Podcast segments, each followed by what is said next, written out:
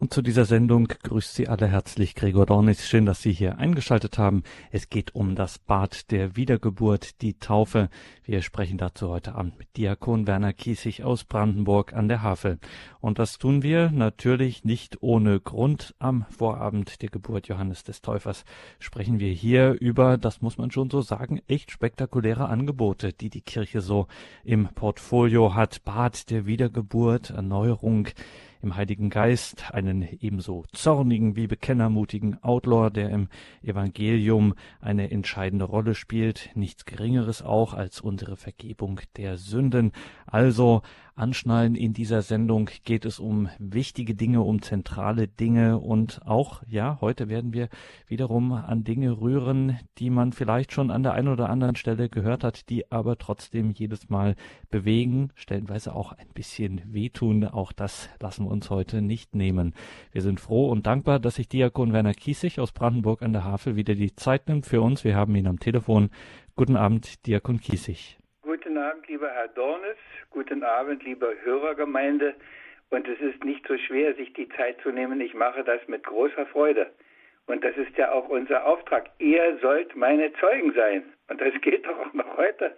Und ich denke, dass ich das ein bisschen sein darf, ist schon ein großes Geschenk. Und wenn ich das Hörerecho immer so verfolge, dann weiß ich, dass das auch so klappt, dass der Heilige Geist da schon richtig führt.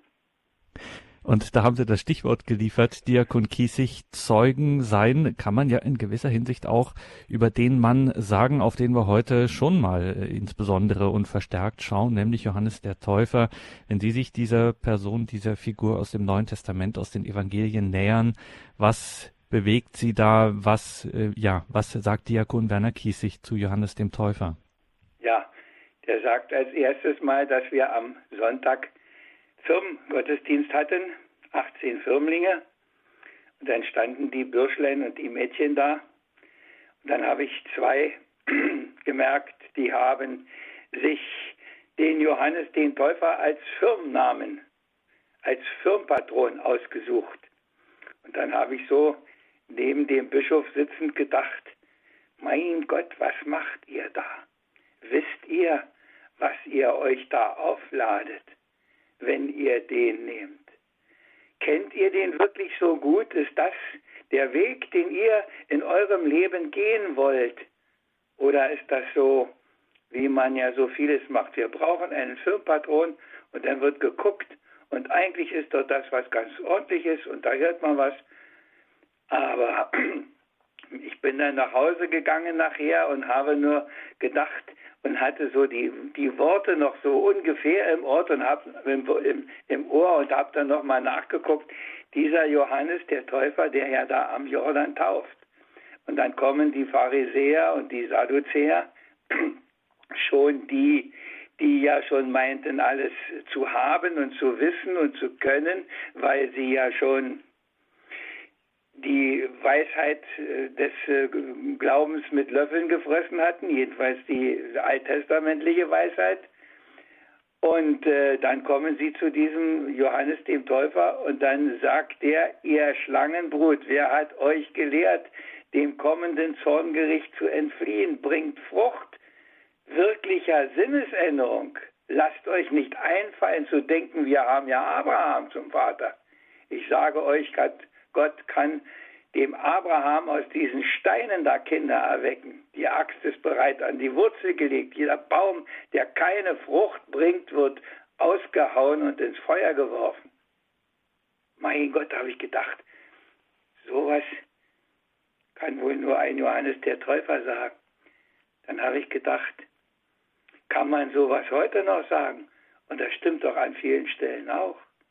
Und ich weiß, dass manche heftige Diskussion in unserem Konvent auch läuft. Wie macht man es?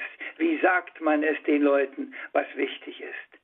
Können wir sie alle in ihrer Unverbindlichkeit irgendwo lassen? Können wir damit umgehen, dass so vieles aus der Tradition herauskommt und doch irgendwo keine Tiefe hat, dass daraus ein großes Familienfest gemacht wird, auch aus Firme, Firmung und hinterher ist keiner mehr zu sehen und ich weiß, wovon ich rede.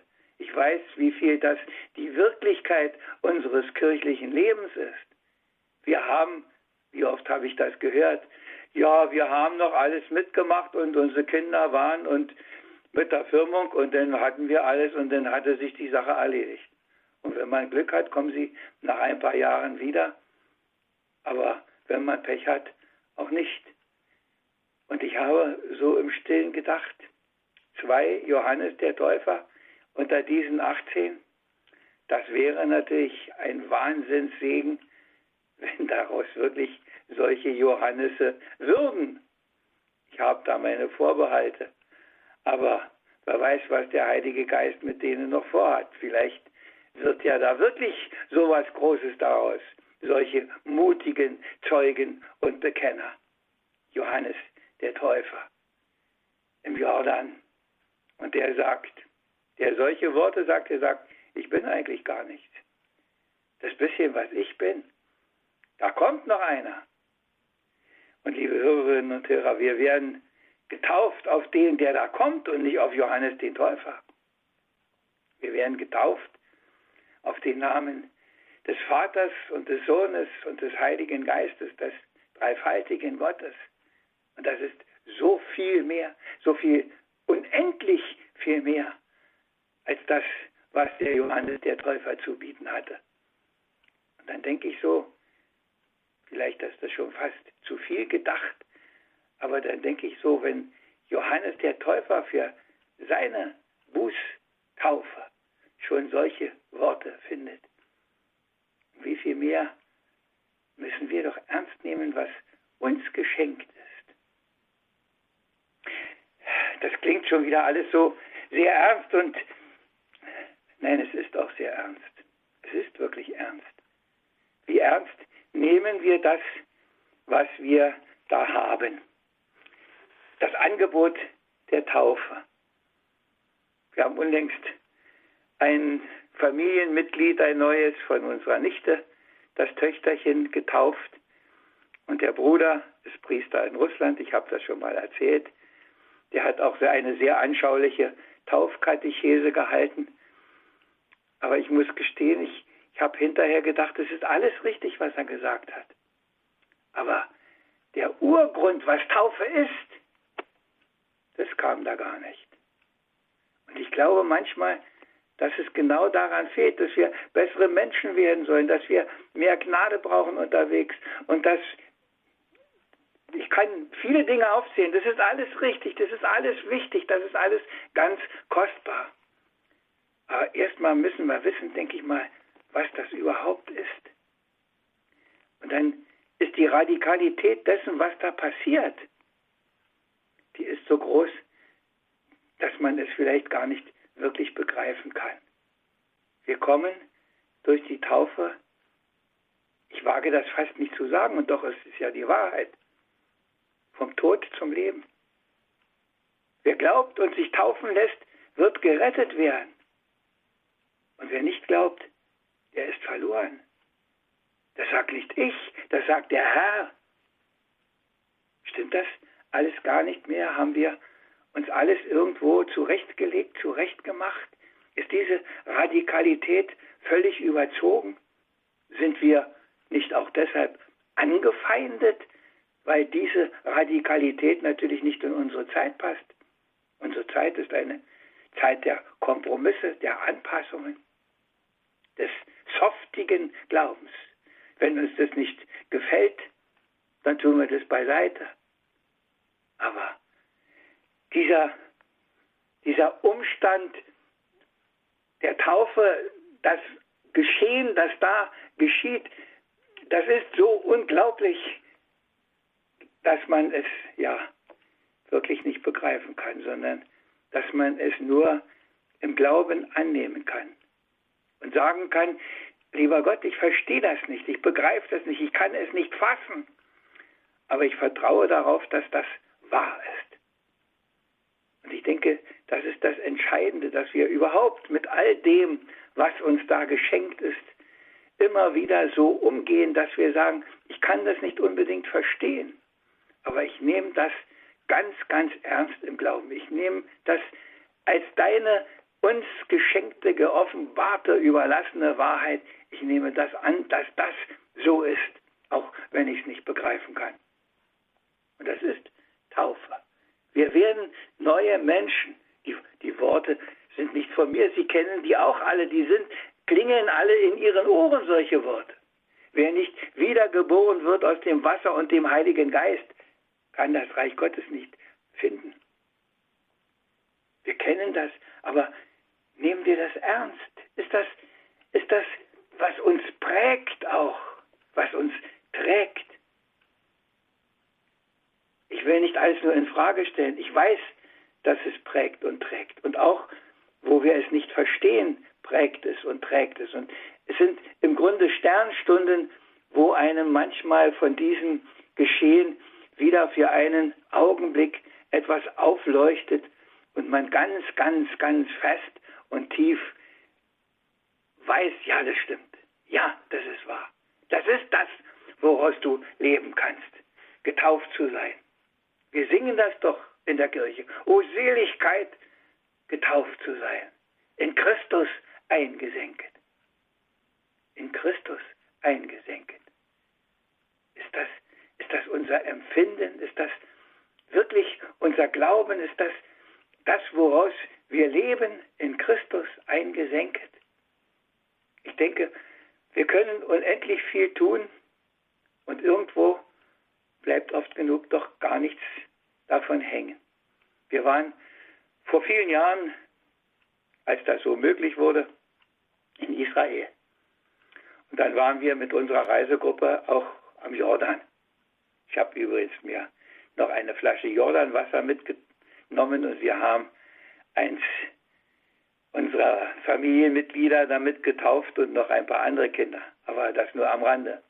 Und dann hörten wir so etwas äh, abseits, hörten wir ein lautes Geschrei und haben gedacht, mein Gott, was ist denn da los am Jordan? Und dann fragten wir unseren Reiseleiter, der damit war, und sagten, was ist denn da los? Warum ist denn da so Lärm? Und da sagt er, da ist die Taufstelle der Baptisten und dann steigen die ins Wasser und kommen raus und dann schreiben die, Halleluja, ich bin getauft. Wir gucken uns alle an und haben gedacht, wie weit sind wir von solchem Jubel, von solcher Freude doch entfernt. Liegt es daran, dass wir als Kinder getauft werden und uns nicht mehr, mehr daran erinnern, was da geschieht? Aber die, die Zeichen der Taufe, die sprechen doch eigentlich eine, eine Sprache schon, wo man etwas verstehen kann. Taufe, Wiedergeburt, hineingenommen in Christus reingewaschen von aller Schuld. Reingewaschen. Das mit dem Wasser, das funktioniert. Ich erinnere mich, als wir unseren Dritten getauft haben, da stand unser Clemens, der zwei Jahre älter war, der stand an der Seite, guckte gespannt zu und dann schrie er auf einmal, als der Priester das Wasser über das Köpfchen goss, Papa, Papa, der macht ja das Baby sauber. Ja, da lachten alle, aber liebe Hörerinnen und Hörer, das genau ist es. Gott macht uns blütenrein sauber von dem, was uns da als Erbschuld auf der Seele lag bisher. Wir sind nicht die Unbescholtenen, die auf die Welt kommen. Wir sind die Geschädigten, die auf die Welt kommen. Heute kann man das sogar viel besser erklären mit diesem Sündenfall, die sogenannte Erbsünde. Da ist was kaputt gegangen, das nur durch Christus wieder repariert werden kann. Da ist ein Gen auf einmal weggekommen, das wieder ersetzt werden muss. Und dieses Gen, das alles wieder gut macht, ist Jesus Christus, unser Herr und Erlöser. Und in der Taufe bekommen wir ihn. Wenn ich so sehe, was die Leute alles tun für ihre Gesundheit, Wellnessangebote, aus dem Wasser in Taufe wiedergeboren. Das ist das Wellnessangebot, das wir haben können. Und wenn wir das ganz ernst nehmen, wenn, wenn uns da was aufleuchtet, dann wird unser ganzes Leben anders. Und bei Erwachsenen-Taufen, da merkt man das manchmal ganz deutlich, dass, dass Leute da schon wirklich ein Empfinden haben und sagen, Mann, irgendwas ist mit mir passiert. Irgendwas ist jetzt anders. Man trifft solche Leute, man trifft auch die anderen, weiß ich auch. Weil es vieles auch Zeit braucht. Vieles muss man immer wieder drehen und wenden und betrachten, dass man es begreift, dass man es vertieft begreift. Der Apostel Paulus sagt das einmal, was gäbe ich darum, wenn ihr das immer mehr begreifen wird, die Länge und Breite, die Höhe und Tiefe eures Glaubens, dessen, was ihr geschenkt bekommen habt, was ihr, und da fängt es an, in der Taufe geschenkt bekommen habt. Das hängt sicher nicht von, von stundenlangen Taufkatechesen ab, sondern das hängt davon ab, dass der Funke überspringt in einem Moment und dass das Richtige gesagt wird. Und dass wir uns nicht nur begnügen, irgendwas zu sagen von den ganzen Äußeren, was da passiert, sondern dass wir das aufleuchten lassen, was da passiert. Ich weiß, wie das so geht und ich weiß, dass ich erinnere mich an ein Taufgespräch. Die hatten schon ein Kind und als ich ihnen erklärt habe, was wir da alles machen und was das alles bedeutet, da kriegten die große Augen. Und ich kriegte große Augen, dass die das nicht wussten. Ich habe gedacht, ist eine Wiederholung, ein Spaziergang. Und habe gesagt, na, ihr müsst doch schon das gehört haben schon mal. Und dann haben sie gesagt, der Pfarrer hat gesagt, ihr geht doch sowieso Sonntag in die Kirche, ihr seid doch treue Mitglieder, da müssen wir doch keine großen Geschichten machen. Aber heute wachsen viele heran, die nicht mehr wissen, was das ist. Und das ist nicht nur bei der Taufe so, das ist bei vielem anderen auch so. Bei der Firmung, beim Altarsakrament, bei der Ehe. Wir haben die Diskussion im Moment, wie viel ist nötig, um den Leuten das Richtige zu sagen über das Sakrament der Ehe. Schweifen wir nicht ab, die Taufe. Wiedergeboren aus dem Wasser und dem Heiligen Geist, um ja, wie Johannes der Täufer, so ein mutiger Zeuge zu sein, um zu erkennen, was wahr ist, was richtig ist, um es den anderen auch zu sagen, und zwar in Liebe zu sagen, nicht um sie niederzumachen, sondern um sie aufzurütteln. Um zu sagen, lebt doch nicht vergebens, legt doch nicht euer ganzes Leben in irgendwelches Zeug hinein, was euch nicht trägt, was euch nicht hilft, sondern lebt doch euer Leben so, dass ihr am Ende das habt, was er braucht, um auch auf die andere Seite zu gehen. Und Gott sei Dank tun das mehr Leute, jedenfalls oft am Ende, als man manchmal denkt. Und ich saß an solchen Betten, wo einer eigentlich ein verfuschtes Leben hatte und am Ende doch die Kurve gekriegt hat. Weil das wahr ist, liebe Hörerinnen und Hörer, weil das wahr ist, dass wir als Getaufte Christus angezogen haben, so wie es im Taufritus heißt, wenn uns das Kleid überreicht wird. Christus angezogen. Wenn das Licht in unser Herz kommt, sein Licht, das unsere Finsternis hell macht, der Heilige Geist, der kommt ja nicht erst, wenn wir 14 sind oder wann immer wir gefirmt werden, sondern der kommt da schon zum ersten Mal. Und da legt zum ersten Mal ja schon Gott seine Hand auf uns und sagt, von nun an bist du mein, so wie er sich geäußert hat bei der Taufe Jesu. Du bist mein geliebter Sohn, sagt er zu mir. Du bist meine geliebte Tochter, sagt er zu dem Mädchen. Von heute an bist du auf ganz tolle Weise mit mir in Verbindung. Und ich lasse dich nicht los. Ich halte dich, wenn du dich halten lassen willst. Das ist die einzige Bedingung. Auch wenn du weggehen willst, dann ist das deine Sache. Aber ich gehe nicht weg. Ich gehe dir nach. Ich warte auf dich. Immer warte ich auf dich, weil du von nun an zu mir gehörst. Taufe. Aber ich habe jetzt erstmal genug geredet. Das Bad der Wiedergeburt. Es geht um die Taufe und wir sind verbunden mit Diakon Werner Kiesig aus Brandenburg an der Havel. Haben schon einiges gehört, brauchen jetzt eine kurze Musikpause, um das Ganze noch einmal nachwirken zu lassen und dann sprechen wir weiter über dieses Thema Wiedergeboren in der Taufe.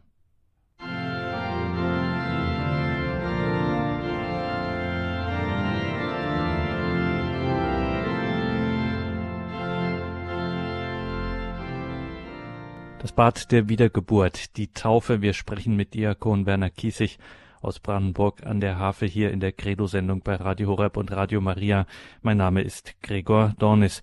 Diakon Kiese, ich danke für diese ersten Gedanken. Wir sind ausgegangen von Johannes dem Täufer und hatten jetzt schon ein bisschen gemerkt, wie das so heutzutage auch klingen könnte, wenn Johannes der Täufer spricht. Sie haben auf der einen Seite ganz großartige Sachen gesagt. Die Taufe äh, beschenkt uns einfach übermäßig, so wie wir uns das nicht vorstellen können.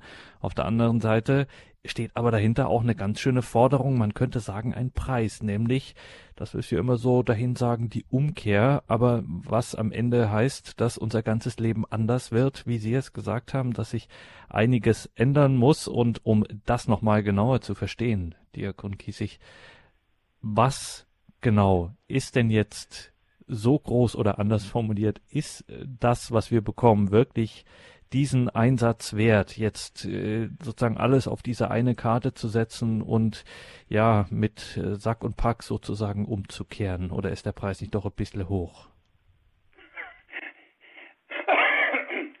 Im Zeitalter des Schnäppchenjagens ist natürlich die Frage berechtigt. Aber äh, ich bin jetzt mal ganz locker und sage, wofür geben Leute alles Geld aus? Auch fromme Leute. Was kostet das alles, was man sich so leistet? Was kostet so ein Wellnessangebot, selbst wenn man nach Tschechien fährt, wo es billiger ist, oder nach Polen oder ich weiß nicht wohin? Was kostet das alles? Und dann geht man dahin und dann kommt man zurück und dann hat man ein paar Tage, freut man sich, vielleicht sogar ein paar Wochen, vielleicht sogar ein paar Monate und dann merkt man, äh, jetzt habe ich eigentlich wieder irgendwas, sowas nötig, weil es nicht lange genug gehalten hat. Und jetzt kommt etwas ins Spiel, was im Grunde heute ja schon kaum noch eine Rolle spielt, nämlich ewiges Leben. Ewiges Leben. Der Dr. Lütz hat mal vor einiger Zeit gesagt, dass die Lebenserwartung der heutigen Menschen viel geringer ist, als das noch vor 50 Jahren war. Und dann haben ihn natürlich alle mit großen Augen angeguckt und haben gesagt, der muss doch weltfremd sein. Vor 50 Jahren sind die Leute 70, 80 geworden, heute werden sie 90, 100. Und dann hat er mit einem Lächeln gesagt, ja, das ist schon wahr. Aber das ist ja nur die Zeit hier. Für uns, die wir Christen sind, geht es um das ewige Leben. Und wenn wir dann das dazu rechnen, dann ist das bisschen, was wir hier haben, so ein Minimum nur. Und von daher haben wir das da oben über weite Strecken gestrichen. Und wir meinen, wir müssen alles hier haben. Und von daher finden wir auch den Preis, den wir dafür zahlen, natürlich viel zu hoch, weil wir keine Vorstellung haben von dem, was da oben ist. Der Otto Reuter sagt mal in einem Couplet, in einem Gedicht vor 100 Jahren rund, wie es oben ist, wie es unten ist, weißt du, wie es oben ist, nicht. Und deshalb richten wir uns hier unten immer so gut ein. Deshalb wollen alle Leute in den Himmel, aber sterben wollen sie nicht. Das ist nicht wirklich ernst gemeint mit dem ewigen Leben. Aber, liebe Hörerinnen und Hörer, um dieses ewige Leben geht es, um das Leben, um die Vollendung bei Gott, wo wir etwas bekommen, was alle unsere Vorstellungen übersteigen wird.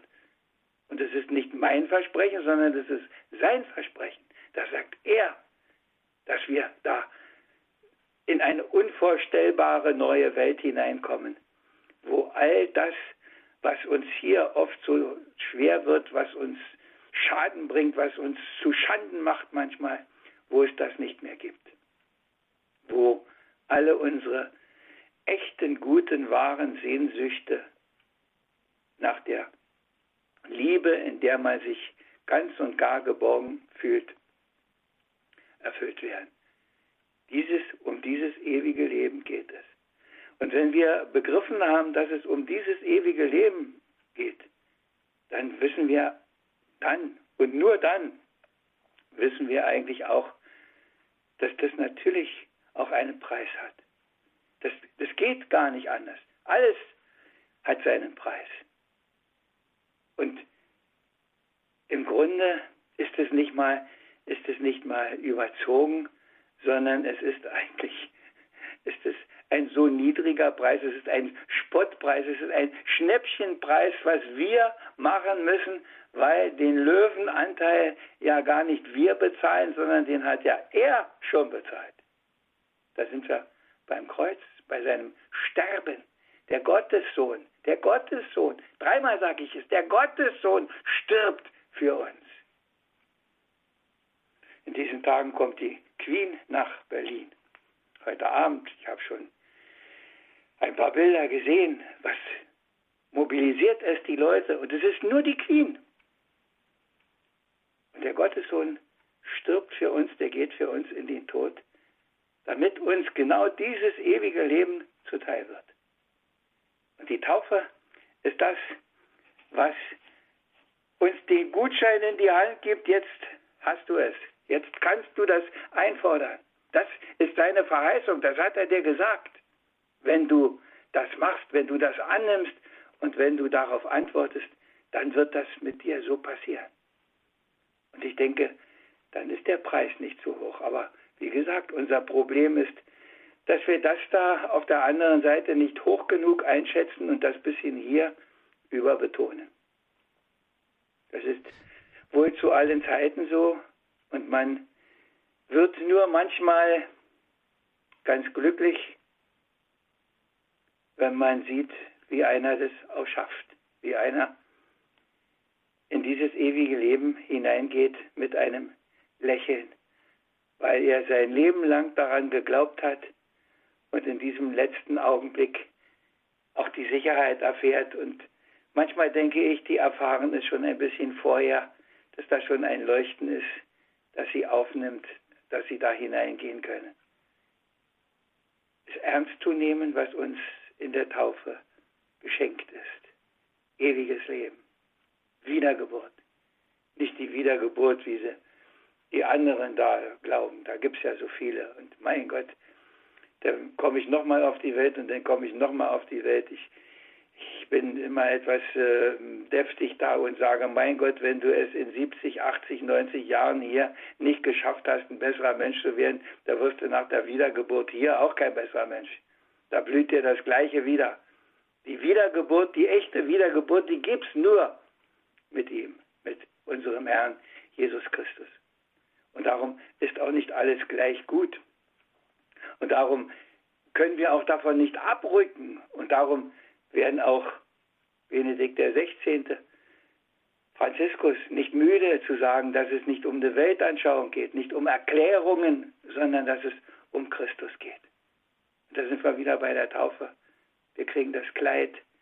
Du hast Christus jetzt angezogen. Er ist jetzt in dir und du in ihm. Unbegreiflich und auch wirklich und wahr. Und ich habe es vorhin schon mal gesagt. Und manchmal in einem heiligen Augenblick spürt man es, wie wahr es ist. Ich möchte an dieser Stelle vielleicht noch, ja, ich, ich hoffe, ich darf das.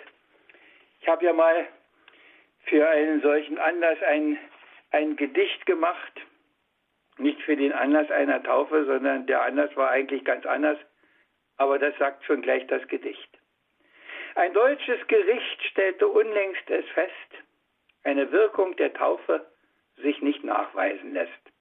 Ob man sie empfängt oder ob man auch nicht, das hätte fürs Leben nicht wirklich Gewicht und wäre so rein ins Belieben gestellt, auch wenn das ganz sicher nicht jedem gefällt. Wen wundert dies Urteil in solch einer Zeit? Doch bleibt auch die Frage, wissen wir denn Bescheid? Steht nicht auch bei uns Christen schon vieles in Frage? Ist Wissen im Glauben nicht leicht oft und vage? So sei mir erlaubt, ein wenig zu denken und diese Gedanken auch weiter zu schenken. Das Wasser bedeutet Reinigung und auch Leben. Wir würden umkommen, wird es Wasser nicht geben. Ohne Wasser zu sein bedeutet den Tod. Es ist unendlich viel wichtiger als Nahrung und Brot. Darum werden aus Wasser und Geist wir geboren. Und ohne dies tun wären wir wirklich verloren. Nicht, weil man das predigt und weil es glaubt, der, der Christ. Nein, weil das die wichtigste Wirklichkeit ist. So sagt es der Glaube. So steht es geschrieben. Und das ist die Wahrheit des Lebens, ihr Lieben. Wir werden gesalbt mit dem Krisam zum Heil. So wird uns die Würde des Königs zuteil. Des Königs und Herrschers über alles, was ist, des göttlichen Sohnes, des Herrn Jesus Christ. Ihn ziehen wir an, gleich wie dieses Kleid. So werden wir heilig und neu in der Zeit. Dieses Kleid muss natürlich gewaschen auch werden. Es geht ohne Schmutz nicht bei uns hier auf Erden. Und die einst gelangen zum Himmel hinein, haben im Blute des Lammes gewaschen es rein. So sagt es der Glaube. So steht es geschrieben. Und das ist die Wahrheit des Lebens, ihr Lieben. Man reicht uns die Kerze, empfange das Licht, das der Dunkel vertreibt, dass wir fürchten uns nicht. Das Licht der Erkenntnis, das erleuchtet das Herz, das den Heilsweg uns weist, diesen Weg himmelwärts. Das ermöglicht es erst, dass wir selbst uns erkennen, dass wir umkehren können, nicht in Schuld uns verrennen. Dieses Licht, das seit Ostern in Christus uns scheint, das uns völlig durchglüht, wenn mit ihm wir vereint. Das nie mehr kann verlöschen, gleich was wird auch geschehen. Und indem, meine Lieben, wir einst ewig ihn sehen, in der Freude beim Vater, wenn getilgt alles Leid, in der Schar der Erwählten, was da heißt Ewigkeit. So sagt es der Glaube. So steht es geschrieben. Und das ist die Wahrheit des Lebens, ihr Lieben.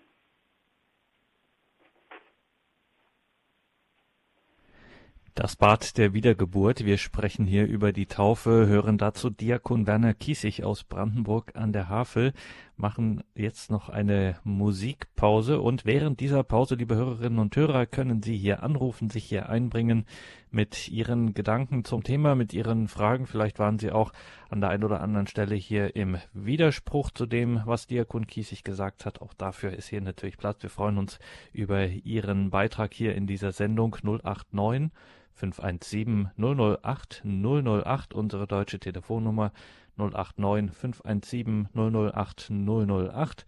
Und Sie wissen das außerhalb von Deutschland.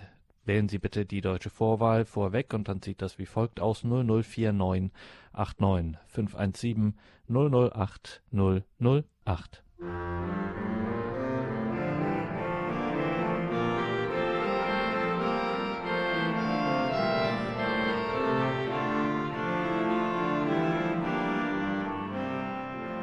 Diakon Werner Kiesig und es geht natürlich heute ganz besonders auch um Johannes den Täufer, um die Taufe, um unsere Taufe und das Bad der Wiedergeburt in Christus eingesenket zu sein, wie wir es am Anfang gehört haben, diese Seligkeit.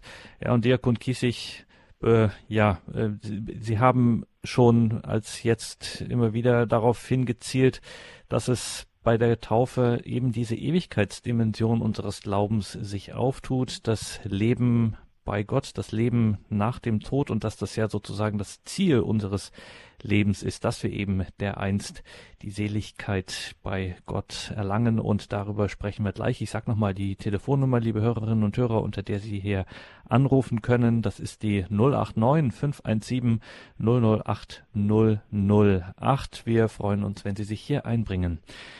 Diakon Kiesig diese Sache mit diesem ewigen Leben und mit dem, ja, ihm dann im Sterben, im Tod auch entgegenzugehen, bei der Taufe auch in den Tod Christi getauft zu sein, das ist ja auch so eine äh, stehende Formulierung wir leben eigentlich in einer Welt, in der uns permanent, in der mir permanent suggeriert wird, also wenn es dir nicht gut geht und wenn du keinen Erfolg hast und wenn du keine tollen Beziehungen hast oder was auch immer, äh, dann hat dein Leben eigentlich wenig bis gar keinen Sinn. Und jetzt sagen Sie mir, dass es auf all diese Dinge äh, im Prinzip, dass die schon wichtig sind, natürlich, ganz klar, aber dass es auf die im Wesentlichen nicht ankommt, sondern dass äh, sozusagen davon der Sinn meines Lebens nicht tangiert wird, sondern der besteht darin, dass ich mich äh, auf diesen Punkt orientiere, in dem es dann hart auf hart kommt, in denen ich nicht mehr ausweichen kann, sondern wo ich mich zu dem der mich da rettet, ähm, bekennen muss. Das ist auf der einen Seite hört sich das tröstlich an, auf der anderen Seite aber auch ähm, beunruhigend. Ja, es, äh, ich nehme mal erstmal noch Bezug auf, auf das Wort Beziehungen haben. Ich habe vor kurzem wieder ein Namenstagsgedicht in den Händen gehabt und habe auch gedacht, das sind doch unsere Beziehungen. Wir sind mit der Taufe in Christus eingesenkt und wir sind damit Glieder der Kirche, der großen Gemeinschaft der Glaubenden, und zwar nicht nur hier auf der Erde, nicht nur mit denen, die fleißig in die Kirche gehen, auch mit denen, die weniger in die Kirche gehen, vermutlich, und mit denen im Himmel, mit den Heiligen im Himmel. Und da sind doch Beziehungen, von denen manche Leute, wie ich mitgekriegt habe, einen sehr intensiven Gebrauch machen. Die sagen, ja, ich hole mir den heiligen Josef da immer für bestimmte Dinge. Ich hole mir die Fürbitte meines Namenspatrons. Am meisten ist wahrscheinlich immer noch der Antonius verbreitet, der die verlorenen Sachen einen wiederfinden lassen soll. Aber das sind die Beziehungen. Wir haben schon Beziehungen. Wir müssen sie nur ausnutzen auch. Denn die warten auch nur darauf, Davon hängt immer alles ab, ob wir das auch wollen. Wir kriegen das nicht übergestülpt. Wir werden nicht gezwungen. Wir müssen nicht, wie wir das 40 Jahre kennengelernt haben, befohlen kriegen zum Aufmarsch und die Fähnchen zu schwingen, sondern die warten darauf, dass wir uns melden, dass wir sagen, du, hilf mir, ich brauche dich, ich kann das nicht alleine. Und dann machen die das. Und ich denke, äh, dass natürlich das, was wir, jetzt komme ich auf den zweiten Punkt, dass das, was wir anzubieten das ist natürlich über weite Strecken fern der Welt, fern dem materiellen Denken. Weil das Dinge sind, die, die nicht so materiell fassbar sind, die nicht so nachprüfbar sind, so wie ich das in dem Gedicht ja schon gesagt habe. Da gibt es die Wirkung nicht messbar in, in irgendwelchen äh, materiellen Gegebenheiten, sondern die, das merkt man nur, dass einer davon erfüllt ist dass einer das angenommen hat, dass einer in Christus sich birgt, indem er anders lebt. Und da sind die Klösterleute uns schon große Vorbilder, aber da sind in den Jahrhunderten uns unendlich viele die heiligen Vorbilder gewesen, die sich dem entgegengestellt haben. Wie viele sind Märtyrer geworden, weil sie genau wussten, dass es nicht um das Hier und Heute nur geht, sondern dass es Dinge gibt, die viel wichtiger sind. Und ich habe das manchmal schon erlebt, dass die Leute am Ende sich fragen, und das war nun alles, das, das in meinem Leben, das war nun alles. Und dafür habe ich mich abgeschuftet, dafür habe ich mich abgeplagt, dafür habe ich mein Geld ausgegeben und manchmal haben sie noch so viel Geld auf dem Konto, um dass sich dann hinterher noch die Erben streiten. Und das ist nun alles. Und ich sage, ne, es ist Gott sei Dank nicht alles. Wir haben ein Angebot, das darüber hinausgeht, ein, das tollste Angebot, das man haben kann. Aber es ist und darüber sprechen wir gleich weiter. Diakon Kiesig, Ihnen ins Wort zu fallen, fällt schwer, aber ähm, man kann ja sozusagen sich darauf verlassen, dass dann eben auch sehr viele anrufen. Und damit die Frau Jüttner und die Frau Krämer nicht länger warten müssen, fangen wir gleich in den Niederlanden an bei der Frau Jüttner. Guten Abend, jetzt sind Sie auf Sendung. Ja, guten Abend. Ich bin Schwester, Missionsschwester von den Steilern. Ich war sehr lange in Afrika aber was ich jetzt sagen wollte, ist äh, die Taufe, das war eigentlich ein Stichwort für mich. Ich bin erst mit 14 Jahren getauft und wenn ich bin jetzt äh, 80, also von 1935. Ich passe ja gar nicht mehr in diese Welt hier rein, aber ist ja egal. Jedenfalls äh, haben meine Eltern, Mutter war evangelisch, Vater katholisch und dann war das so ein Theater. Dann haben die Eltern gesagt, die Kinder sollen selbst entscheiden und wir drei Kinder sind seltsamerweise alle katholisch geworden. Bei mir war das sehr eigenartig. Ich wollte wie Mutter evangelisch sein, auf dem Gymnasium Evangelium Unterricht genommen und stand vor Taufe und Konfirmation. Dann kamen die Sommerferien und am Schulanfang war, sollte dann die Feier sein. Und in den Sommerferien waren wir bei, bei Ordensschwestern, weil wir im Krieg sehr unterernährt waren und äh, wir konnten uns da mal aufpäppeln und wieder leben. Wir hatten schwere Erlebnisse gehabt. Und äh, mein Bruder hatte bereits äh, bei meinem Onkel, Priesteronkel vom Vater, der äh, Bruder, äh, sich entschieden, katholisch zu werden. Und dann versuchte er mich sogar zu bekehren. Aber ich bin ein Dickkopf, also ich bin nicht ein einziges Mal da in die Kirche gegangen und die Heiligen, das war mir sehr, sehr seltsam. Also blieb das so sechs Wochen und am letzten Abend lief eine junge Schwester mit mir durch den Garten. Ich kannte die nicht, wir, wir redeten einfach so. Dann kam er bei einer äh, Mutter Gottes Schutzmantel aus Stein. Dann sagt sie, die kennst du doch. Ja, ja, sage ich, die kenne ich. Ja, wenn du irgendwann äh, Probleme hättest, dann musst du an die, da musst du dich dran wenden, die hilft. Naja, das war alles. Und dann bin ich ins Bett und konnte nicht schlafen. Und dann bin ich nach Hause gekommen und war ganz verwirrt. Und meine Mutter guckte mich so komisch an, so, was ist denn los, was ist denn los? Ja, ich weiß nicht, ich, ich, ich, ich, ich weiß nicht. Und dann, dann kam der Sonntag und am Montag wäre Schulanfangs gewesen. Und da habe ich am Samstag vorher zur Mutter gesagt, ich werde katholisch. Aber wie komme ich darauf? Ich hatte von äh, überhaupt keine, äh, keinen Zucht dazu. Ich habe das aber gesagt. Das war also in mir die Gnade. Und die hat Gott da reingesenkt. Und dann meine Mutter war sehr großzügig, die hat gesagt, ja, dann gehen wir zum Pastor, der lebt ja nicht weit von uns. Nee, das mache ich nicht. Ich war 14, war ich wieder scheu, Mutter musste mit und dann äh, sind wir da hingegangen und das war ein sehr, sehr, der hatte auch den Religionsunterricht, ein sehr feiner, älterer Herr, schlohweißes Haar. Und er öffnete selbst die Tür und dann kam er ins Wohnzimmer, er saß hinterm Büro, wir saßen davor. Und meine Mutter sagte einfach lapidar, das Kind will auf einmal katholisch werden. Und dann habe ich gesehen, wie er die Hände gefaltet hat und sehr lange für sich gebetet hat. Und dann ist er aufgestanden und hat hinter mir die Hände beide auf meine Schultern gelegt und hat gesagt, Kind, du bist gesegnet. Und das, das höre ich heute noch. Das war so gut.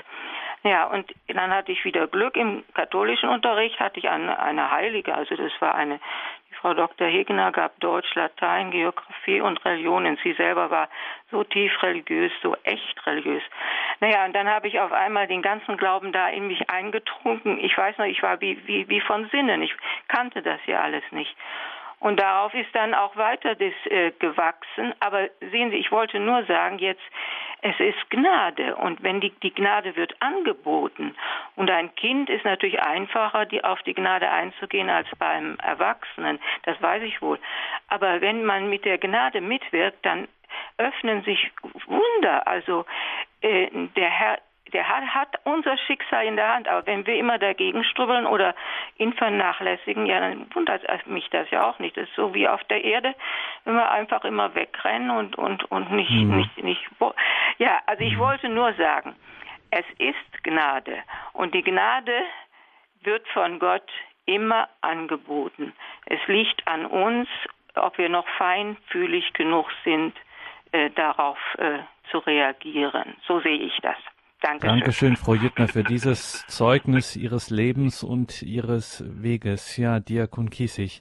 Jetzt hat uns Frau Jüttner gesagt, es ist eben Gnade, was da passiert. Wir sprechen da gleich noch drüber. Ich würde jetzt gern schon mal zur Frau Krämer weitergehen aus Herzogenaurach, weil sie auch schon eine Weile in der Leitung wartet. Frau Jüttner, keine Angst, wir sprechen noch darüber, über Ihren Beitrag, über Ihr bewegendes Zeugnis. Hier zunächst vielen Dank.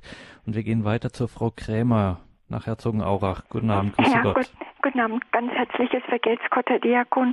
Also Sie haben ja das reinste Glück angesprochen, Erbsünde, ewiges Leben und dann noch die Märtyrer. Vergelt's Gott tausendmal und Ihnen, Herr Gregor Dornis, auch. Und jetzt hat, äh, äh, ist ja so, die Mutter Gottes, sie hat ja ihr Ja gesprochen, es ist ja schon im Vorevangelium die neue Eva angekündigt, die der Schlange den Kopf zertritt. Und ich war äh, vor ein paar Wochen vor Ostern äh, in, auf Enkarem in dieser, in dieser äh, Kirche und da ist auf beiden Seiten diese Wandgemälde, einmal die Mutter Gottes in der Wüste mit dem heiligen Franziskus äh, und so weiter drunter. Und auf der gegenüberliegenden Seite ist sie im wehenden Gewand, das, das Lamm Gottes auf dem Arm ohne Schlange und das Gewand und der Schleier die Wehen. Und das ist die neue Eva. Und wenn wir uns an ihr halten, dann halten wir auch durch. Dann können wir das neue Gewand durchhalten, die heiligen machende Gnade, die Waffenrüstung Gottes anlegen. Und also nur mit ihr. Und dem Sohne steht zur Seite die reinste der Jungfrauen. Um sie drängt sich zum Streite die Kriegsschar voll Vertrauen. Gott wir loben dich, Gott, wir preisen dich und so weiter. Und jetzt ist ja so, das wird oft falsch verstanden mit dieser Kriegsschar. Ja, das ist der Vater der Lüge. Und der hat ja der Neid, durch den Neid des Teufels, der kam ja der Ungehorsam in die Welt, wissen wir ja. Und, und, und dann, und dann äh, haben wir da eben das Wort Gottes. Wir haben die ganzen Sakramente da. Es ist einfach ganz wunderschön, unser Glaube. In allem unerschütterlich aushalten könnt mit den Sakramenten der Kirche. Tausendmal vergeht's Gott. Dankeschön, Frau Krämer. Alles Gute, Gottes Segen nach Herzogenaurach. Danke für diesen Beitrag. Diakon Kiesig, ja, das eben die Schönheit unseres Glaubens und dann, was wir von der Frau Jüttner gehört haben, ein 14-jähriges Mädchen, das dann eben zu diesem Entschluss kommt, das irgendwie innerlich merkt, das ist jetzt so, das ist jetzt diese meine Entscheidung und das auch äh, verkündet und im Nachhinein sagt, es ist eben Gnade, das ist jetzt nicht aus mir gekommen, sondern das ist irgendwie gewirkt worden, das hat in mir, das ist in mich eingesenkt worden und hat dann gearbeitet und ist dann äh, oder hat sich dann in mir verwirklicht. Das muss man sagen, genau das ist es, wovon Sie gesprochen haben heute. Äh, ich, ich denke, es geht darum, dass man sich in jedem Fall dafür offen hält. Dass man dass man äh, darum betet oder bittet oder wie auch immer, jedenfalls in der Regel ist das so, dass man das Richtige wissen möchte, das Richtige erfahren möchte, nach dem richtigen Maßstab leben möchte. Und dann denke ich, dann kommt diese Gnade auch wirklich zum Tragen, dann finden wir das, was wir suchen, auch manchmal später, manchmal schon etwas eher. Manchmal geht der liebe Gott noch ganz andere Wege, aber der Regelfall ist so. Die, die meinen, alles zu haben, das nicht zu brauchen, das sind die, wir haben das vorhin schon mal anklingen lassen, wer glaubt und sich taufen lässt, wird gerettet werden. Und dann steht aber nicht, als zweites, nicht wer sich, wer nicht glaubt und sich nicht taufen lässt, sondern es steht nur, wer nicht glaubt. Und ich denke, solange ich mich um diesen Glauben mühe, kommt das andere, kommt dazu. Das, da bin ich mir ganz sicher. Sonst wären viele vielleicht verloren. Jetzt, es war früher war das kein Thema. Wer nicht getauft ist, kommt in die Hölle, fertig aus. Aber ich denke, das ist es nicht. Und nach unserem kirchlichen Katechismus und Glauben erhält jeder Mensch von Gott genug Gnade, um selig zu werden. Ob er sie nutzt, das ist seine Sache. Das ist der Bereich der Freiheit, den er uns lässt, der Freiraum, in den wir hineingestellt sind. Aber es geht, es kommt keiner aus Versehen in den Himmel und es kommt ganz sicher auch keiner aus Versehen in die Hölle, sondern wir sind daran maßgeblich beteiligt. Und die Gnadengaben, die wir haben, die machen uns fähig und je mehr man sich darum bemüht, desto mehr merkt man auch, wie man befähigt wird und wie einem das geschenkt wird, wie diese Gnade wirksam wird. Und die Höhepunkte der Gnade sehen wir halt in den Heiligen. Und manchmal sehen wir sie auch bei Leuten, die noch längst nicht heilig gesprochen sind, die noch in unserer Mitte leben, die vielleicht nicht mal in einer Pfarrgemeinde als Heilige gelten und die doch welche sind. Die wissen, worum es geht und die, die es leben und beeindruckt leben. Nicht nur die Blutzeugen aller Zeiten, die natürlich in besonderer Weise, sondern auch andere Leute. Und man merkt es schon. Nicht umsonst sagt man, aus wessen Geist man lebt. Das merkt man schon. Man hat das auch, finde ich, gemerkt bei der Frau Jüttner in der Erzählung, in der ja. ihrer Erinnerung, diese Menschen, die das Ganze begleitet haben, auch wie sie das begleitet haben. Also mit einer ernsten Sorge und trotzdem mit einer großen Zurückhaltung, nicht nur, natürlich auch aus einer persönlichen, aus einem persönlichen Respekt diesem Kind gegenüber, sondern vielleicht eben auch aus einer gewissen Gottesehrfurcht heraus äh, mit einer äh, Zurückhaltung, die dennoch nicht hinter den Berg hält. Also diese Schwester, die einfach sagt, wenn was ist, dann wende dich hier an, äh, an die Mutter Gottes, dann bist du schon richtig. Jetzt ohne groß da irgendwie lange Vorträge zu halten oder so, sondern einfach ihr diesen Rat gibt oder auch dieses beeindruckende Zeugnis eines äh, des evangelischen Pastors. Man kann ihn sich richtig vorstellen, ähm, so ein ehrwürdiger ähm, evangelischer Christ und Theologe, der dann erstmal in das Gebet geht und sie dann segnet und äh, all diese Dinge. Das ist auch ein gutes Beispiel, finde ich, für uns, wie wir äh, sozusagen, wie wir mit diesem mit ja mit dieser äh, mit dieser Ehrfurcht vor der Gnade und mit diesem Bewusstsein, dass eben Gottes Wege unergründlich sind an vielen Stellen und wir da trotzdem und wir da nicht im Weg stehen dürfen, wir da nicht die Schranke runterlassen dürfen. Ne? Wir gehen weiter zum Herrn Feldmann aus Kassel. Ja, grüß Gott, Feldmann grüß Gott. Kassel. Mir ging es noch um Folgendes. Wir haben ja, wenn wir getauft werden, sind wir ab da, sind wir wirklich Kinder Gottes, Söhne, Töchter Gottes. Aber früher hieß es mal in der Bibel so schön, das fand ich deutlich, ja, zu Beweis dafür, dass Jesus seit Ewigkeit dieser Sohn Gottes ist, nicht erst durch die Taufe geworden. Man hat so ein bisschen den Eindruck, an dem, dies ist mein geliebter Sohn, an dem ich meinen Wohlgefallen gefunden habe, dass jetzt die Gottheit erst eintritt, die war aber schon von Ewigkeit da, denn Jesus ist ja von Ewigkeit von Gott gezeugt. Er ist also genauso ab, er ist genauso von Ewigkeit wieder, wie der Vater. Und das finde ich sollte ich hier nochmal deutlich sagen, weil das ja manche heute furchtbar Schwierigkeiten haben, an die Gottheit Jesu am Tabernakel glauben. Man hört manchmal die schlimmsten Dinge da von Theologen. Also hier muss man sagen, der Heiland ist genauso von Ewigkeit her Gott wie der Vater. Deswegen hieß es früher so schön, an dem ich mal Wohlgefallen habe. Das fand ich schön. Also das war eigentlich mein Beitrag, den ich hier bringen sollte. Gelobt sei Jesus Christus. In Ewigkeit Amen. Danke, Herr Feldmann, dass wir auch nochmal äh, das nochmal geklärt haben, weil das in der Tat an dieser Stelle schwierig ist und ein Einfallstor für eine äh, für eine alte Häresie oder wie man auch immer man das nennen will. Die Kirche hat das dann zurecht gerückt, der sogenannte Adoptionismus, also als ob Christus erst zum Sohn würde durch seine Taufe. Das ist natürlich nicht der Fall. Danke, Herr Feldmann, dass Sie das hier noch einmal klargestellt haben. Ja, Diakon Kiesig, ich wollte nochmal zurückkommen auf diese Beziehungen und auf äh, das, was wir eben auch, äh, wenn wir als Getaufte ähm, die Päpste der letzten Jahrzehnte haben das ja immer wieder gesagt, dass eben schon durch die Taufe eben es auch einen besonderen missionarischen apostolischen Auftrag gibt. Und um nochmal auf das Beispiel von der Frau Jüttner zu kommen, das kann manchmal schon sehr schlicht und einfach aussehen. Wir müssen da keine großen ähm, großen Projekte entwerfen, sondern das geht tatsächlich im Alltag.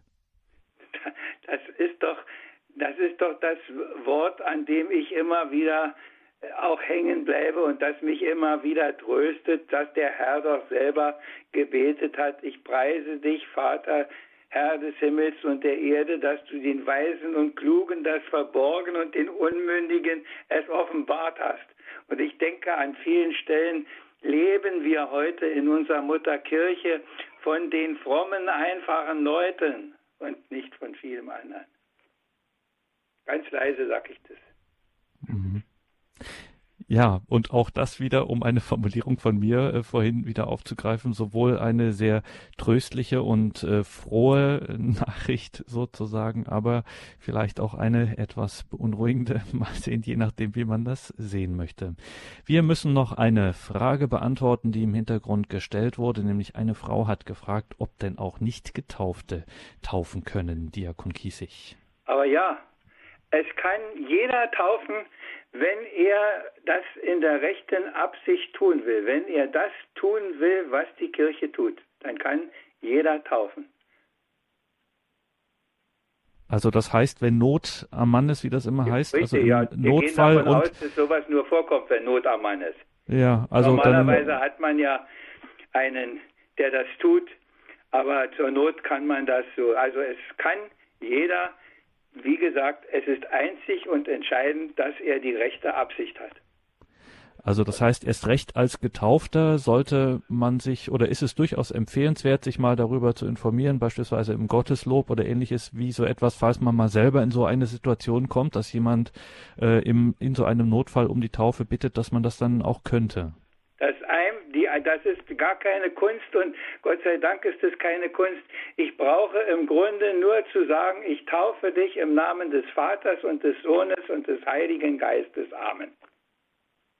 Alles andere ist schön, ist kostbar, ist wichtig, wenn wir eine feierliche Taufe haben, aber notwendig ist das alleine und dann ist alles gut. Wunderbar, haben wir das auch geklärt. Dann danke für heute, Diakon Kiesig, für Ihre Gedanken zu diesem Thema, das Bad der Wiedergeburt, die Taufe. Liebe Hörerinnen und Hörer, davon wird es wie immer CD und Podcast geben. horeb.org ist unser Internetauftritt dazu, wenn Sie sich darüber näher ähm, informieren möchten, wenn Sie sich das downloaden möchten oder man kann sich eben auch im Tagesprogramm eine CD bestellen oder Sie rufen ab morgen Vormittag unseren CD-Dienst an unter der deutschen Telefonnummer 08 328 921 120. Hier geht es um 21.40 Uhr weiter mit dem Gebet, dem Nachtgebet der Kirche, der Komplet.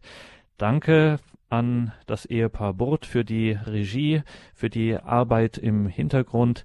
Sie begleiten Sie nun weiter hier durch das weitere Programm. Danke, Diakon Kiesig. Dürfen wir Sie um abschließende Gedanken und vor allen Dingen um Ihr Gebet um den Segen bitten? Ich habe noch ein kleines, äh, nicht ganz so auf den Punkt der Taufe, aber es passt, denke ich, so auch an den Schluss hier. Mhm. Einst sollten brüderlich wir sein, gemäß und auch getreu der Bibel. Wir tauschten es für Geschwister ein, doch bleibt es bei dem alten Übel, dass zwar die Forderung besteht, doch es zu tun bleibt weiter schwer. Drum geht es, wie es immer geht, zu viele Worte, schön, doch leer. Und wer nicht selber sich besinnt, nicht einzig auf die anderen wartet, wer mit dem Gutsein schlicht beginnt und so die Nächstenliebe startet, dem ist es gleich, wer es auch heißt. Ob Brüder, ob geschwisterlich, er handelt aus dem Heiligen Geist und geht so weg vom eigenen Ich, sich seine Liebe so erweist. Und das wünsche ich Ihnen, dass Sie so im Heiligen Geist von sich weg auf die anderen und auf Gott zugehen. Und er wartet nur darauf, ihnen dabei zur Seite zu stehen, ihnen zu helfen. Und wir nennen diese Hilfe Segen. Und so segne er sie auch heute an diesem Abend für dieses willige, gute Tun in seinem Namen. Der Vater, der Sohn und der Heilige Geist. Amen. Danke, Diakon Kiesig. Danke Ihnen, liebe Hörerinnen und Hörer. Es verabschiedet sich Ihr Gregor Dornis.